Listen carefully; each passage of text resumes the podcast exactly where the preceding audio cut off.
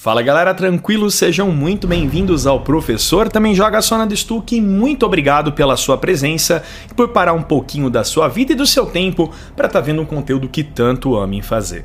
E hoje eu trago para vocês um conteúdo que eu estou muito orgulhoso, que fazia muito tempo que eu queria estar tá gravando, que é juntar a ciência, a biologia com os games de uma forma totalmente inovadora, algo que é muito complexo de poder produzir. Eu espero que vocês gostem. E hoje eu trago a ciência por trás do jogo Wolfenstein New Order, jogo da Bethesda, um FPS bruto, animal, sensacional, onde mostra a realidade do império nazista que consegue ganhar a guerra mundial e se sobressair sobre o poder mundial. E o que é mais em destaque no meio disso tudo é a questão do quanto que o nazismo traz a, a concepção de uma raça superior, um rótulo que pertencia à raça ariana, ou seja, uma raça branca perfeita que se perpetuaria numa linhagem sanguínea dos povos germânicos que dariam origem ao Estado alemão. Um dos conceitos fundamentais é a eugenia, que seria um projeto de eliminar a sociedade qualquer tipo de pessoa que apresentasse deficiência mental ou física, bem como aperfeiçoar geneticamente uma geração perfeita de homens e mulheres adequados à raça ariana. Portanto, o nazismo ele tinha um fortalecimento muito grande na área da medicina, na área científica, principalmente na mão do Dr. Mengele, que foi o braço direito de Hitler, em vários estudos terríveis aonde eles colocavam o ser humano, principalmente judeus e negros, que eram colocados em condições absurdas para poder testar a resistência humana, entender melhor como que funcionava o limite do ser humano. E com isso, trazer um conceito de darwinismo social, onde é colocado uma, um aceleramento da seleção natural em prol do desenvolvimento da raça ariana, da raça pura, que tanto o nazismo empregava e o Hitler idolatrava. E o jogo traz muitos conceitos científicos também no sentido de transplantes. Logo no início do game, nós temos uma cena onde o personagem principal tem uma discussão com o médico a respeito de um transplante de cabeça de um animal, onde ele coloca a cabeça de um gato no corpo de um macaco. Que porra é essa coisa? Não é uma coisa, Simpson. É o corpo de um macaco de cheiro e a cabeça da minha amada gata siamesa Xoxana. Olhe para ela, Simpson não vai te fazer mal. Ele é um bom índole. Olha, eu encontrei Xoxana caçando ratos na sala do reator quando capturamos o submarino. Poucos meses depois, ela estava morrendo de câncer de colo. Quando eu encontrei esse macaco praticamente com morte cerebral, mastigando um detonador em Belize. Por favor, Sr. Blaskovich, abaixe seu machado. Está me deixando nervoso. Este não é apenas meu animal preferido. É, é, essa provavelmente é minha conquista científica mais importante. Sim, você é importante. Está com fome? Toma um petisco. Olha. Para se fazer um transplante de cabeça entre espécies, é preciso de A. Ligar as colunas espinhais. Ela está bem. B. Harmonizar sistemas biológicos que são totalmente recalcitrantes. Respiratório e circular. É Tudo é... bem, entendi. Não quero ouvir a chatice da ciência. Inclusive, ele até tenta, né, explicar para o personagem principal como que ele fez isso, e ele diz que não queria saber sobre a chatice científica. Então, Nesse ponto, o jogo já mostra qual que é a pegada dele, porque em algum momento isso seria um processo chave para a história do jogo. Inclusive, em determinado momento, existe até uma cutscene onde mostra o personagem principal conversando com um soldado que teve um transplante né, de um braço mecânico, aonde uma prótese foi colocada e ele inclusive fala sobre como que ele poderia conseguir controlar o cérebro dele em relação a este novo membro.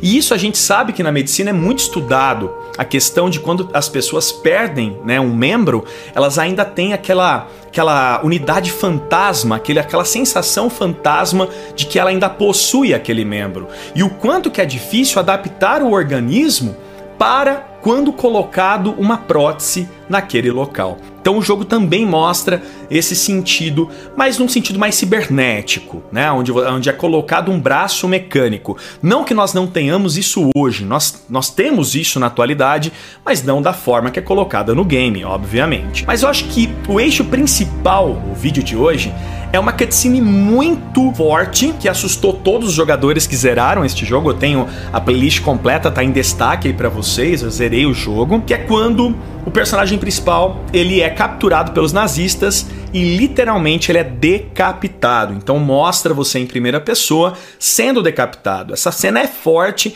então se você tem aí um pouco de sensibilidade, dá uma puladinha aí nessa parte. Então, o que é mostrado? Após a decapitação, a sua cabeça, ao ser tacada no fogo, ela é resgatada pelos seus amigos, pelo médico, por um drone, que leva em poucos segundos essa cabeça para ela ter, né, uma, uma reposição de sangue, de líquidos e oxigenação e até mesmo uma temperatura correta, para que a cabeça tenha uma circulação oxigenativa, porque o cérebro ele não pode deixar de ter oxigênio. Se, se, em poucos minutos o cérebro deixar de ter oxigênio, é morte cerebral, não tem o que fazer. E aí, durante o game, mostra que o que, que o médico faz? Ele pega a cabeça do personagem e coloca num corpo de um super soldado que teve morte cerebral. Então, o game traz para nós um assunto que é in incrível, um assunto que tem uma pegada científica fabulosa, que é o transplante de cabeça. Será que é possível acontecer um transplante de cabeça? Esse assunto começou a ser discutido alguns anos atrás. Mas em 2017, na China, aconteceu um transplante de cabeça feito em macacos e teve sucesso. Foi pego uma cabeça de um macaco vivo e colocada num corpo de um macaquinho que teve morte cerebral. E após 18 horas de cirurgia, o macaco sobreviveu sem danos cerebrais. Por questões éticas, ele foi, ocorreu uma eutanásia, mataram o macaco porque não poderia ficar vivo, mas mostrando que era possível. E depois disso, começaram vários estudos. Quem é responsável por esse processo, por tentar provar que pode acontecer o transplante de cabeça, é o Dr. Sérgio Canaveiro, aonde depois de 18 horas eles conseguiram ter um bom procedimento e eles utilizaram um, um, praticamente o mesmo conceito que o game mostrou: baixar a temperatura, oxigenar a questão cerebral, dissecar as artérias, porque quando você tem uma união de uma cabeça com um corpo, você precisa não somente ligar o pescoço, mas ligar nervos, vasos sanguíneos e a espinha. Então é um processo extremamente demorado e extremamente complexo. Mas a, questão é, nesse momento nós temos funcional isso? Tá acontecendo? Isso tá acontecendo já? Infelizmente, pessoal, ainda não. Mas nós estamos num caminho certo.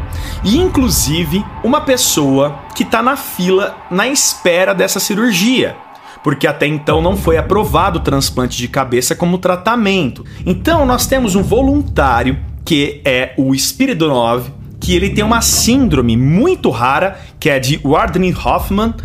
Ela é uma síndrome muscular terminal, neurodegenerativa de origem genética, onde ele não vai conseguir mais se movimentar. Ele fica travado na cama, também conhecida como atrofia muscular espinhal é uma, uma doença realmente muito complexa. E o que acontece? Ele está se voluntariando para ser o primeiro a receber esse processo neurocirúrgico. E se nós tivermos aqui, nesse momento, algo positivo a esse respeito, imagina só a, o grande passo que nós podemos dar. A medicina que já conseguiu fazer o transplante de praticamente quase todos os órgãos, conseguimos também transplantar a cabeça para um corpo saudável. Meu Deus, isso é muito louco, cara. Só de pensar me deixa é, é meio piradão. E eu quis trazer isso para vocês. Eu espero que vocês tenham gostado desse novo tipo de vídeo que eu quero trazer aqui para o meu canal, misturando a ciência, a biologia junto com os jogos. Se você curtiu, velho, vai lá ver meu conteúdo ao vivo na Twitch, Twitch barra professor também joga, quase todos os dias live Toda tarde eu tô lá, né, trazendo os conteúdos independentes, terror, jogo indie, jogo retrô. Eu adoro fazer live. Então, vai lá conferir as minhas lives. Se você quiser ah, dar uma força, quiser ajudar financeiramente esse canal, existem três formas para você auxiliar: através do PicPay, através da comunidade do YouTube e através do Subprime da Twitch. Todos os links estão na descrição. E é isso, rapaziada. Muito obrigado, tudo de bom para vocês. Valeu, valeu. Tchau.